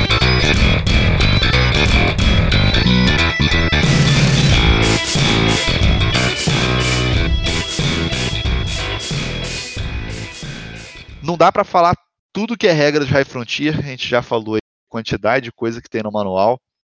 É, na verdade, não falamos, mas o, o manual é absurdamente grande, com N módulos e expansões e tudo mais. Acho que se eu ficar falando aqui vai ficar extremamente é, monótono. Então, em High Frontier, principalmente que se tem que ter na cabeça. A gente começa, como eu falei, com uma corporação, né? Tipo NASA, esse tipo de coisa. Ela te permite fazer qualquer uma das ações. No jogo completo, que é a colonização, você tem aí 12 ações, 12 não, mentira, 15 ações possíveis para poder fazer. Além disso, você pode contratar, tem um módulo que é o dos colonos, que você vai ganhar mais colonos que vão te dar mais ações de tipos específicos, tipo o colono engenheiro, você pode fazer uma ação extra de engenharia, o colono cientista, uma ação extra de ciência, ou o colono das finanças te dá uma ação extra das finanças. Então, quais são as ações básicas assim no jogo? As peças do foguete, como é, turbinas, geradores, é, refinarias, que é para você fazer as fábricas, elas estão colocadas em cinco ou seis decks diferentes, que a primeira carta está aberta para você. Uma das ações que você pode fazer é a ação de que ele chama de pesquisa. O que, que é? é? Você vai poder escolher um desses decks e leiloar abrir um leilão de uma das cartas daquele deck. Se essa carta tiver pré-requisitos, por exemplo, ah, esse, essa turbina precisa de um gerador para funcionar. Então, quando você leilou essa turbina, você leilou essa turbina e o próximo gerador. Então, tem essa questão. Quando você abre o leilão, é um leilão padrão, tá? Você, as pessoas vão dando é, lances é, progressivamente maiores até que o jogador que ganhar o leilão, se for o jogador que puxou o leilão, ele vai pagar esse dinheiro para o banco e ganhar as cartas. Se for qualquer um dos outros jogadores, ele vai pagar pro jogador que puxou o leilão. Então tem uma estratégia aí de puxar a carta que você quer ou puxar a carta que os jogadores querem para você ganhar o dinheiro. Então essa ação mais básica do jogo, uma das mais básicas. Essas cartas, quando você pesquisa elas, é como se fossem patentes que você descobriu.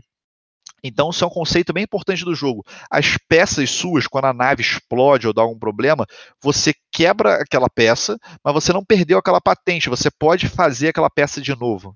Basicamente é isso. A próxima ação que você vai fazer normalmente é ação de impulsionar, é ação de boost. O que você vai fazer? Todas essas patentes que você tem, você vai produzir essas peças na Terra e você vai mandar ela para a órbita da Terra. Nessa ação você tem que pagar um de dinheiro, que é um de água, dependendo do peso das peças que você está mandando para o espaço. Uma vez que você manda as peças para o espaço, elas estão sendo formadas no foguete que você vai realmente andar no espaço. A maneira de andar é muito difícil de eu explicar sem, sem mostrar, mas basicamente, para andar, você vai ter que fazer um cálculo do peso da sua nave, incluindo o peso do combustível. Isso ela vai determinar o empuxo inicial da tua nave e depois, dependendo da turbina que você está usando, você vai gastar passos de combustível para poder gastar com o que ele chama de um thrust, né, que é uma acelerada ali naquela turbina para você poder se mover no mapa. A movimentação é uma ação livre, então você vai fazer as suas ações normais, atuação, na verdade, e vai poder fazer uma movimentação se você tiver um foguete no espaço. Então a gente começa na, no planeta Terra e aí a gente tem que fazer o nosso foguete, construir ele, botar combustível, movê-lo e calcular tanto peso quanto combustível, quanto dinheiro para fazer tudo isso, até chegar no nosso objetivo para poder coletar mais água e continuar a viagem para poder fazer indústria e poder ganhar ponto de vitória. No começo do jogo, isso. basicamente é isso. É isso aí. Aí dentre as ações, tem a ação de você é, fazer um prospect, que a gente chama, que é exatamente quando você chega em algum lugar você vai clamar aquele lugar, você vai dizer que você pousou naquele lugar. É, tem lugares que são mais difíceis de fazer isso, outros mais fáceis. Isso é baseado numa rolagem de dado por desespero, por incrível que pareça do Mario.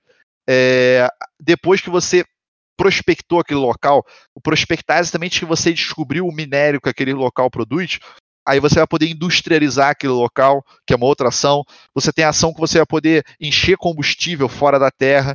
Você tem ação até em alguns módulos que você é, faz uma. Você rouba cartas dos outros jogadores, você abre eleições para algumas coisas que acontecem no jogo, você pode até emancipar robôs nesse jogo. Não vou entrar nesse detalhe, porque aí a profundidade da toca do coelho fica muito absurda para nossa explanação no momento. Mas basicamente é isso que o Sirius falou, pessoal. Você vai é, leiloar cartas de patentes, vai mandar essas patentes, né, vai construir essas coisas, mandar para o espaço, a partir do espaço movimentar teu, teu, tua navezinha e chegar nos locais que você quer, baseado nas cartas de pontuação, nas, no teu objetivo que você traçou. Mas, Mário, esse, esse eventos e política aí é, é tipo o que a gente encontra no Twilight Imperium? Muda as regras do jogo totalmente? Essa lei que foi, foi feita? Então, cara, basicamente o jogo ele tem como se fosse uma tabelinha política, uma dessas que você acha aí online, né, que para você medir se a pessoa é de centro, esquerda, direita, enfim.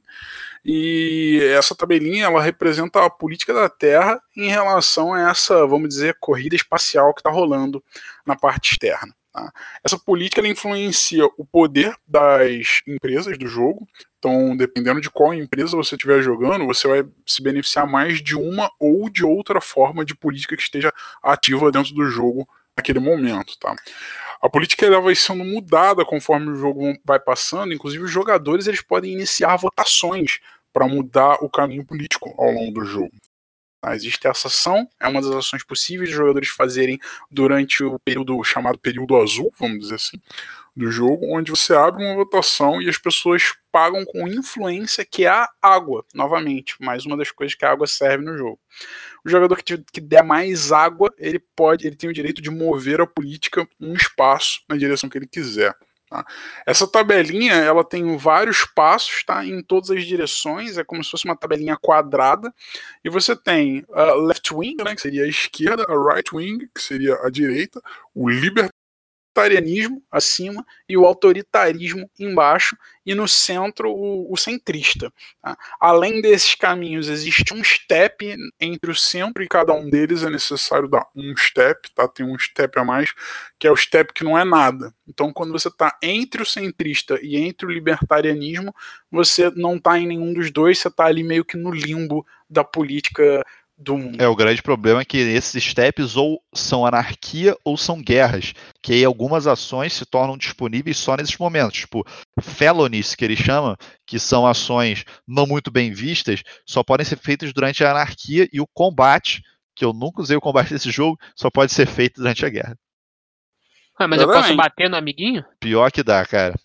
Pior que dá pra bater no amiguinho, mas só durante as fases de guerra, que é quando a política tá nesses limbos aí, nesses entre caminhos entre ou esquerda e centro, ou direita e centro, ou libertarianismo e centro, ou autoritarismo e centro. Tá? E quando a política ela tá num. O jogo tem cinco empresas. E quando a política tá em alguma desses cantos específicos, né, ou no centro, a empresa vinculada àquele tipo de política ganha algum benefício. Então, por exemplo, aí tem uma empresa que é de esquerda no jogo.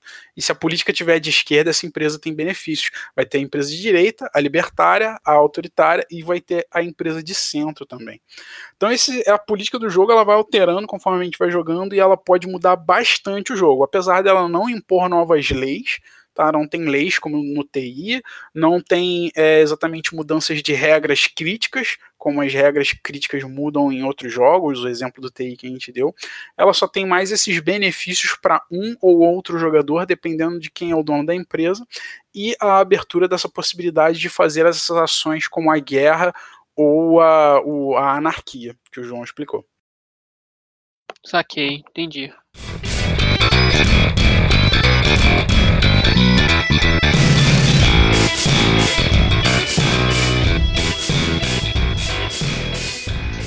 Falando um pouco agora, então, cara, de considerações, o que, que a gente acha aí a respeito do jogo.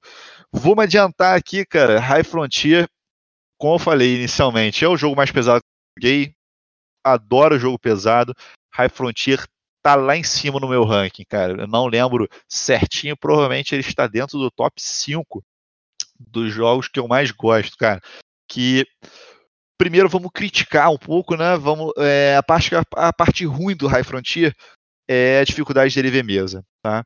Ele ter uma dificuldade séria por alguns motivos. Primeiro, tempo de jogo, né? Não é um jogo para passeio no parque, não é um jogo para rapidinho, jogou ali, lá, lá, é jogo evento, é jogo reservar a tarde para você poder jogar. Não é nada absurdo falar assim, pô, cara, vou ter que gastar aí mais de seis horas, não mas você vai jogar, gastar umas 5 horas e meia, 5 horas de jogo, tranquilamente. Ué, a caixa diz que é 180 minutos. É, claro. Vai falar que a caixa está mentindo. Com claro. qualquer caixa. Mas assim, eu acho que particularmente em dois jogadores experientes, eu não acho que seja impossível de jogar em 3 horas, não, tá?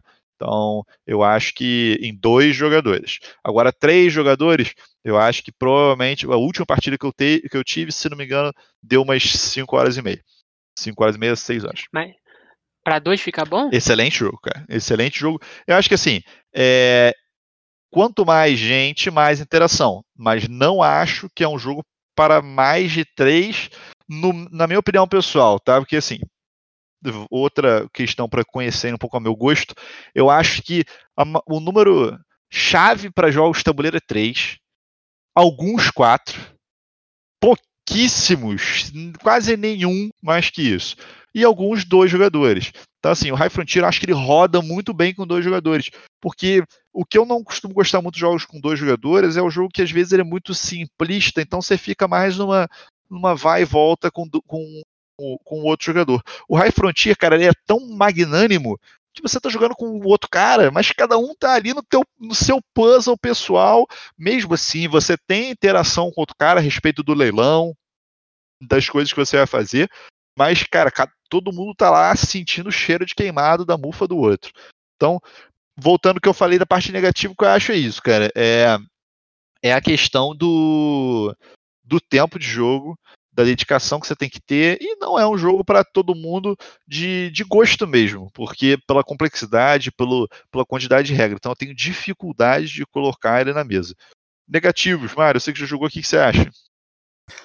Cara, negativos é o seguinte: primeiro, ele é um pouco fiddly demais. Tá? Você constantemente tem que ficar acertando, jogando dados de evento, mudando o, a erazinha ali do, do jogo, né? Aquelas que a gente falou, a era azul, vermelha e amarela. Você tem que mudar, lembrar de mudar constantemente sempre que se, se fecha um turno completo entre os jogadores. Isso às vezes é chato porque isso ocorre muito e com uma frequência muito grande no jogo em geral. Eu, se eu tivesse que chutar, eu diria que uma partida deve durar aí talvez uns 40 turnos. Então você tem que fazer isso 40 vezes ao longo do jogo. Tá? Isso é chatinho, isso é meio fiddly. É, ele tem muita pecinha pequena, naquele tabuleirão enorme, você tem que ficar andando com pecinhas, botando pecinhas no tabuleiro, não tirando pecinhas do tabuleiro, lembrando onde é que você está. Às vezes você se perde, você esquece onde é que você já tem base, ou, às vezes você não vê uma base sua, não percebe, ou não lembra que ela é uma base de um tipo específico que te permite ter uma tecnologia específica que você quer ter, porque ele tem muita informação. Então essa parte fiddlyzinha dele, né, fiddly é o termo que a gente costuma usar para é, muita coisinha pequena que você tem que controlar e essa dificuldade de controlar essa quantidade enorme de coisinhas pequenas, né, de pequenos detalhes no jogo. Para mim. É o gerenciamento micro. Isso, é o gerenciamento micro, mas não no sentido estratégico, né? No sentido físico mesmo do jogo ali. Você pegando peças e levando para um lado, ou a, tentando achar suas peças no meio daquele caos de um monte de pecinhas pequenas espalhadas no tabuleiro, ou ficar lembrando de fazer uma açãozinha que todo turno você tem que fazer. Às vezes é difícil lembrar de algum bônus que você tem, que você acaba comprando um monte de carta no jogo e várias delas te dão benefícios, e, e às vezes literalmente você esquece que você tem um determinado benefício para uma determinada ação, porque você usa aquele benefício pouco, por exemplo, ou você não usou nenhuma vez ainda, na primeira vez que você teria oportunidade de usar, você esquece. Então ele tem um detalhezinho fiddly ali meio chatinho de controlar. Tá? Não é nada demais. O segundo ponto negativo para mim é é o, ponto que o João vem zoando aí, vem sacaneando o podcast inteiro. São as jogadas de dado. Eu vou explicar. É, eu sou meio trasher, eu não tenho, em geral, problema nenhum com dados. Eu gosto de jogos com dados. Dados, para mim, não representam sorte na maioria dos jogos, tá? Eles representam só uma adaptação estatística, uma mostragem de como algo seria resolvido de forma a ficar próximo da estatística. Como eu falei lá no início do podcast, o meu problema é quando um jogo tem poucos dados. Quando você tem uma quantidade muito alta de rolagem de dados, eu vou dar o exemplo que eu sempre cito, é o War of the Ring. Ah, uma vez eu fiz uma análise rápida, assim, um um cálculo rápido de mais ou menos quantos dados eram rolados na partida de War of the Ring, e você rola acima de 200 dados, geralmente. Quando você rola acima de 200 dados, cara, as chances de você ficar fora dos, dos resultados esperados, das médias esperadas de resultados de dados, de resultados de hit, de quantidade de acesso que você vai ter, é muito baixa. Você vai ficar ali muito próximo. Um jogador talvez até acerte, vamos dizer, uns 4 hits a mais que o outro, que seja 10, isso não vai fazer uma diferença efetiva no jogo, sabe? No jogo que você rola 300 dados, às vezes é algo entre 200 e 300 dados, cara, 5 hits não vai fazer diferença, não vai ser o que vai definir o vencedor, não vai ser definitivamente. Tá? O problema do High Frontier para mim é que ele tem muito pouco dado. Tá? Na partida que eu joguei com o João, fazendo uma conta rápida, eu percebi que eu joguei menos de 15 dados foram menos de 15 rolagens de dados. Então a chance de você, numa partida, rolar muitos resultados bons e na outra rolar muitos ruins é alta. Ou da diferença entre um jogador e outro ser grande, tá? Para resultados bons e ruins, é alta. Então, se uma partida eu conseguir, uh, por um acaso, assim, rolar quatro uns, quatro resultados uns, que já é uma coisa absurda, mas invariavelmente pode acontecer. Eu consigo controlar três planetas de dificuldade 1, que é o, três cometinhas né, de dificuldade 1, que é o, o tipo de corpo celeste mais difícil de conquistar no jogo, e meu oponente, de repente, ele não consegue rolar nenhum 1 e fica sem nada. Tá? Com um jogo que tem uma rolagem tão baixa de dados, a chance de se afastar da estatística e de você realmente ter uma ocorrência de sorte é muito maior. Então isso me incomoda mas, um pouco. Mas o dado nem sempre todo mundo vai precisar jogar. Só se você quiser fazer uma ação muito específica, não é isso? Por não, exemplo, não, pegar um cometinho específico. Então, no High Frontier, para você pegar qualquer, para você se assentar né, em qualquer um desses cometas ou dos corpos celestes do jogo, você tem que jogar um dado e você tem que tirar um valor menor do que o valor de, vamos chamar de defesa, não é exatamente defesa, tá? Mas o valor lá que tem no planetinha ou no cometa. É a dificuldade, exatamente. Então tem dificuldades de 1 a 10. Tá? Então, as de 10, 8, 7, 6, você nem precisa rolar dado. Mas qualquer dificuldade que seja abaixo de 6, você precisa rolar um dado, você precisa tirar um número igual ou menor que aquela dificuldade. E literalmente tem vários cometas no jogo, e são muitos. E geralmente são os melhores, os que têm os recursos mais raros. Tá? Tem vários que são 1, então você vai lá e você joga o seu dado. Se você conseguir pegar dois ou três cometinhas dele desse, eu diria que você já está muito à frente do seu oponente. Se o cara ficar tentando toda vez dele, ele ficar gastando ação para ficar tentando pegar esses cometinhos de um, não pegar nenhum, e, e o outro jogador gastar ação e pegar, conseguir pegar um ou dois, eu acho que gera uma distância muito grande entre os joga dois jogadores definida em poucos dados, entendeu? Vou então, defender então, se, agora defende aí, cara. Mas eu acho que se tivesse mais dados no jogo, ficaria mais próximo da estatística e os jogadores teriam um número esperado similar de resultados parecidos. Como são muito poucos Não. dados, 15 para baixo, eu acho que isso pode afastar um pouco, tá? Mais dado nunca é bom. Mas vamos lá. É, como é que, que, eu acho que é a parada e por que, que eu acho que não. E por que, que não me incomoda? Né? Normalmente, rolagem de dados, vocês me spamar da primeira rolada até a última rolada do jogo. Acabou de falar que odeia dado e vai defender o dado. Sim, é pra tu ver. Pra você ver, cara. É... é... o jogo dos opostos, né? A gente que defende dado é. falando mal do dado e o João falando bem. O que acontece? Eu entendo o total a colocação do dado ali, é, é temático, de você realmente o, o corpo celeste menor, é mais difícil você conseguir prospectar, prospectar, retirar o material dele, né? Então, ele é menor, é mais difícil você arrumar, é, achar o, o que você está procurando ali, enfim. Primeira questão temática incrível, mas ok, você poderia dizer que tem nos outros. Mas qual é a questão para mim? Existem N que não são tecnologias, mas poderes especiais que você adquire por cartas, cartas upgradeadas, que você controla essa sorte. Tá? Você tem, é, você tem bônus para rolar de, determinados locais, ou você tem um bônus e se você estiver usando um determinado tipo de equipamento. Então não é uma coisa que você vai rolar tipo indefinidamente, você sempre vai se ferrar para rolar um. Então, primeiro ponto. Segundo ponto, é, não é, é não é I win the game, pegar os sites mais difíceis, os locais mais difíceis. Eles são, eles vão ser mais difíceis de você pegar porque eles são bons e estão perto. Então, se você fizer um outro caminho de fazer um bom build na tua nave e querer esses, esses tipos de, de corpo celeste, mas que estão mais distantes, eles vão ser mais fáceis de ser obtidos.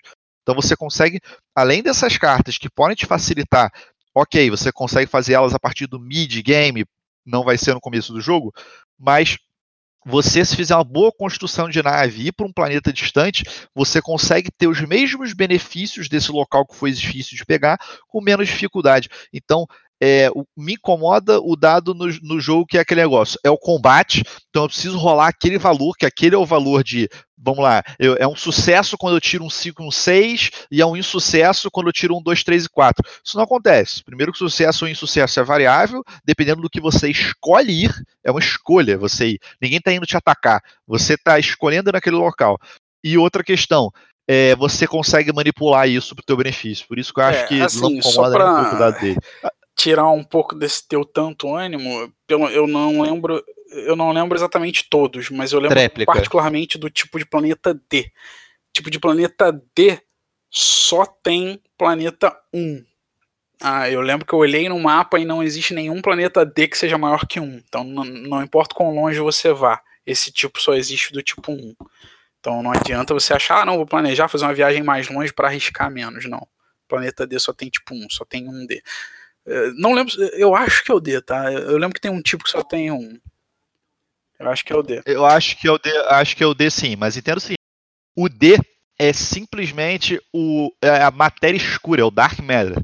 É a parada mais forte de você para poder fazer produção extraterrestre. As produções extraterrestres pouco, ela é dependente de, do local. É exatamente, tematicamente, você está usando aquele, aquele minério, né, ou aquele produto para poder produzir aquela habilidade mais forte. As habilidades do D são as habilidades mais fortes do jogo. Beleza, você pode pensar, o cara que fizer um D primeiro pode pegar uma carta D e fazer uma carta que é mais forte para ele do que o outro jogador, baseada numa rolagem de dado. Mas eu acho que são tantas é, variáveis no meio do caminho. Eu vou dizer que, que são, que são game winning, tá? Que você conseguindo um planeta 1, você vai ganhar o um jogo. Mas eu acho que você pode abrir uma distância grande, mas o que eu acho que é mais preocupante é, é a simples questão da frustração. Tá? É você tentar dois, você tentar três planetas um, quaisquer que sejam, e conseguir dois deles, e eu seguir um caminho semelhante, tentar três e não conseguir nenhum.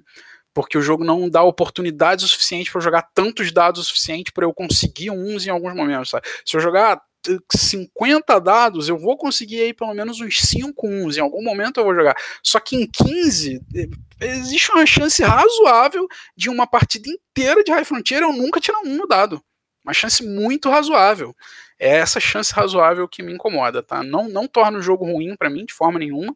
Vou falar dos pontos positivos, deixei os negativos primeiro propositalmente para isso, mas ele pode, eu acho que ele pode causar frustração por isso. Ah, eu acho, eu ouvi, eu te escutei, eu entendi, não joguei e não concordo, se isso for possível, né? É, sim, um jogo desse tamanho, dessa complexidade, com tantos módulos, eu acho bem difícil não conseguir controlar dados. Então, como o João falou, tem cartas aí provavelmente que muda as rolagens. E você falou que tem uma situação aí de ataque ao amiguinho. Então, se você tiver lá, jogar cinco dados um, gerar cinco recursos boladões, porra, eu vou grudar em você e roubar os cinco, não dá não? Bater em você até você largar tudo no espaço? Isso tem no jogo? É possível? João que vai dizer, realmente, quando a gente jogou, é, eu não usei guerra, a gente não usou nem a regra, na verdade, eu não cheguei ali, não sei como é que funciona a guerra do jogo ainda. É, porque isso pode ser um handicap cara, aí. Pô, o cara tá muito bom, rolou muitos dados bons, mas tem como eu impedir ele de fazer isso. Eu posso pegar o recurso dele, ele pode, sei lá, explodir e perder o recurso. Porque eu acho que para minerar o recurso deve ser difícil, mas para resolver o recurso também deve ser difícil. Ah, cara, assim, o recurso ele é meio é, virtual, tá? Não tem coisa do recurso. O, o lance da, da do ataque, eu realmente a gente não usou em nenhum jogo. Eu sei que tem o que tem a, a parte do combate. Uma das coisas mais fortes do combate é que você pode destruir a fábrica do outro jogador.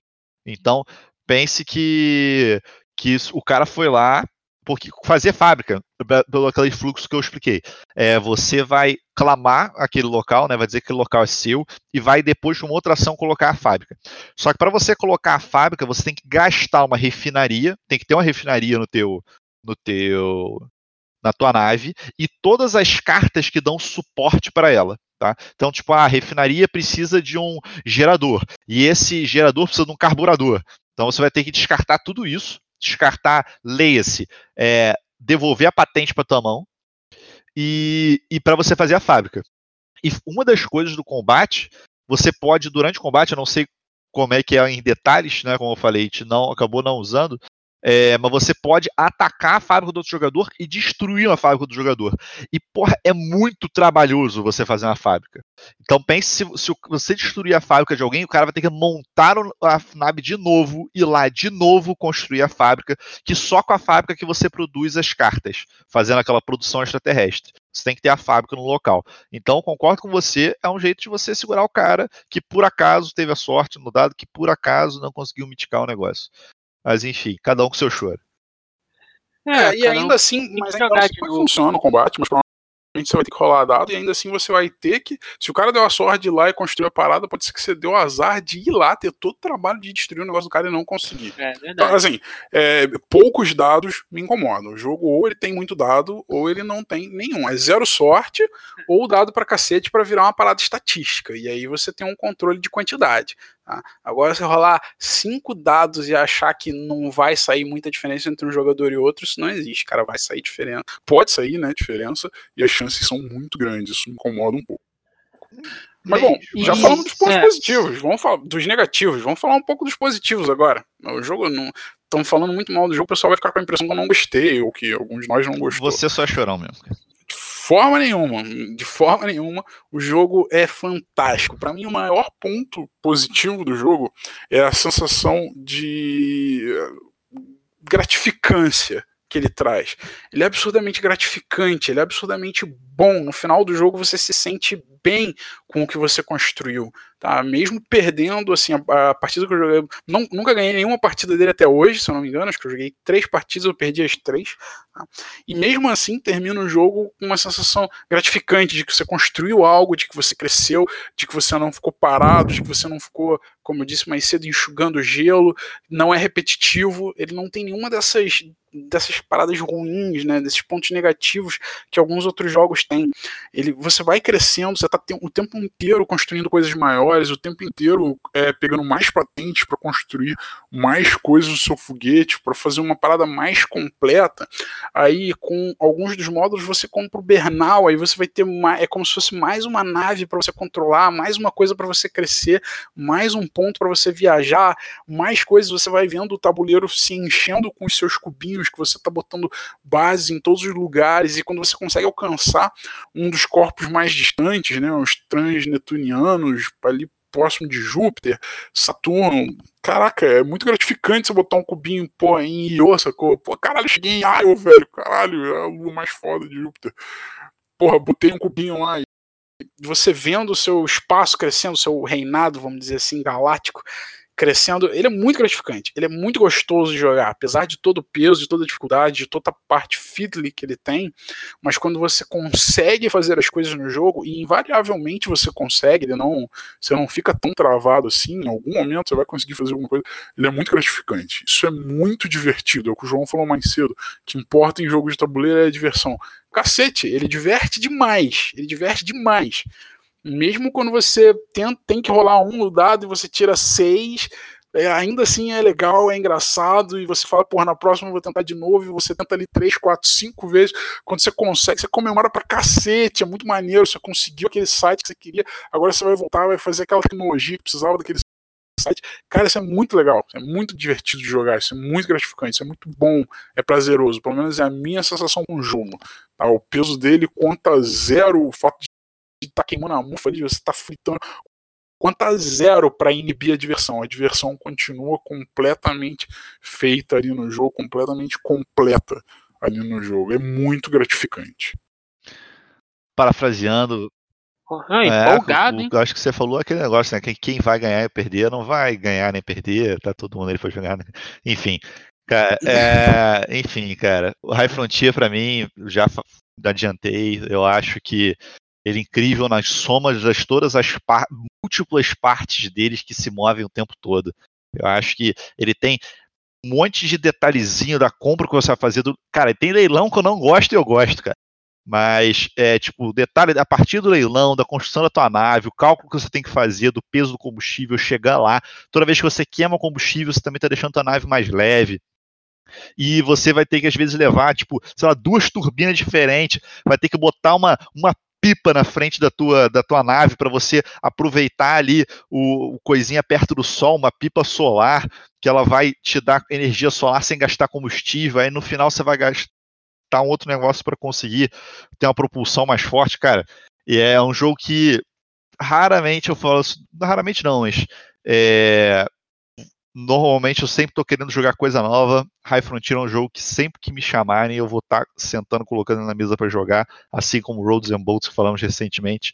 Eu acho que dentro dos jogos que estão no meu top 5, cara, eu sempre tenho essa sensação com eles. Me chamarem a qualquer momento para jogar. Estava conversando aqui agora no, no backstage. Se abrisse um Tabletop Simulator agora, eu explicava para o Sirius para jogar e jogava esse jogo. São 8 horas da noite. Ah, então vocês me convenceram. Vamos jogar. É, tem Tabletop Simulator, dá para jogar durante o vírus coronga aí. E tem explicação dele na Ludopédia. Você vai lá em, em vídeos, tem lá nove vídeos em português explicando, acho que só as regras básicas. Mas é, tá no, no Tabletop Simulator você tem lá o jogo com as, as regras avançadas, com a expansão da colonização e a expansão interestelar também. Então já dá aí, pô, três módulos, jogo avançado. E só 18 reais aí o Tabletop Simulator, bem que eles podiam patrocinar eu a gente. Tá falando você tá falando pra caramba dele. Mas, enfim. Agora passando aquela coisa que a gente tá acostumando a fazer, cara, jogos recomendados parecidos é, o que eu acho que eu falaria aí, se você quiser tipo, só mais a parte Pickup and Delivery no espaço, tem o Merchants of Venus, né? Merchants of Venus que tem essa dinâmica aí da, da gravitação dos planetas para você fazer o dar aquela estringada para entregar as coisas. Jogo bem mais simples, mas tem essa pegada espacial de coisa. E, e outro que eu recomendaria seria o Xaya, né? O Xia, que na verdade é, é, o único, falaremos futuramente dele, mas é o único Ameritrash que eu tenho na minha coleção, que é um jogo que você monta sua navezinha também, e você vai, tem vários jeitos de pontuar, mas você vai, é um forex, né, você explora o universo, é, ataca os amiguinhos, tem mercado, tem missão, tem um monte de coisa, mas se quiser essa pegada do espaço, é, bastante regra, apesar disso, o Xia, também longuinho, mas do lado mais Ameritrash, querendo brincar um pouquinho, querendo sentir o gosto do jogo, rolar D20, D8, D10, D6, Chia. É, eu acho que Chia seria a recomendação próxima, e tirando essa recomendação de Chia, uh, eu tô tentando pensar em alguns jogos aqui, tem alguns poucos jogos que tem essa ideia de construção de naves, né, de você melhorar suas naves. Um que eu pensei é o Alien Frontiers, apesar de que a jogabilidade em si não tem nada a ver com a jogabilidade aí do, do High Frontier. Engraçado que o nome tem, né? Mas o Alien Frontiers é um jogo onde você basicamente faz naves para explorar as proximidades terrestres, né? A Lua e alguns e alguns orbitais aí terrestres para melhorar suas naves. Você vai uh, adquirindo tecnologias alienígenas para melhorar os poderes das suas naves, para você produzir recursos, para você fazer é, dominação da Lua, né, para você conquistar a Lua. É um jogo de controle de área, como eu falei, é uma pegada totalmente diferente, mas dentro dessa pegada, dessa ideia de é, pegar tecnologias, construir naves, tentar conquistar alguma coisa no espaço, ele tem uma pegada similar aí. Lembra de algum de cabeça, Cirus? Cara, espacial Twilight tem Imperium. o seu top 1, né? Twilight já, Imperium, mas já não é, já não é. Só que você não consegue montar navezinha, você também tem Eclipse, também tem uma pegada espacial, mas eu acho que um que parece, talvez lembre um pouquinho um jogo que eu acho horroroso, que se chama Êxodos. Você pode montar sua nave de acordo com o que você quiser. É um jogo, nossa, é, é um dois jogos da minha né? vida eu parei no meio, esse foi um deles. Mas é, mas foi uma opinião pessoal minha na época. É, o grupo não estava tão empolgado, o jogo não estava encaixando direito, a gente parou de jogar, mas ele tem essa pegada aí de construção de nave e viagem espacial. Aí, é, eu lembrei de um agora, livre, que eu acho, acho que nem deveria, nem deve ter passado pela cabeça de vocês, mas que eu acho que tem a mesma pegada, a mesma ideia, a mesma proposta, só que uma versão card game, é o Race for the Galaxy.